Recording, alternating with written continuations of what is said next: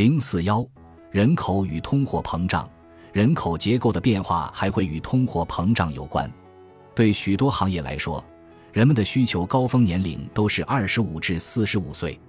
二十多岁的年轻劳动者是重要的消费群体。然而，他们的生产率仍然比较低，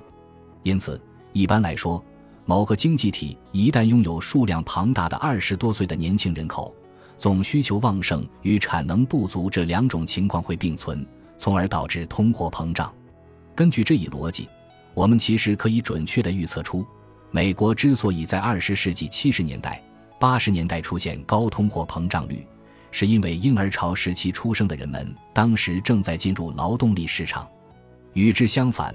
当年轻人口由于低生育率而减少时，经济通常会处于缓慢增长和通货紧缩的状况之中。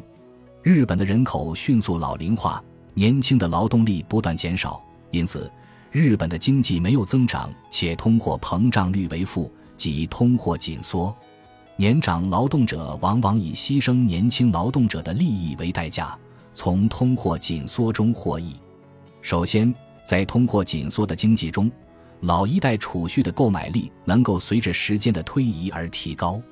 此外，在典型的日本公司里，名义工资很少会下降，因此，当货币的购买力增加以后，当前在职劳动者的有效工资将会上升。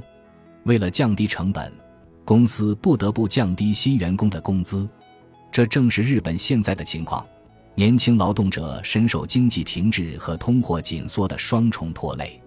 与三十年前相比，当前的高薪全职工作的职位要少得多，年轻人的收入和职业前景大不如他们的父辈，由此，年轻人创新创业的活力大不如前。这是阻挡效应的另一种形式。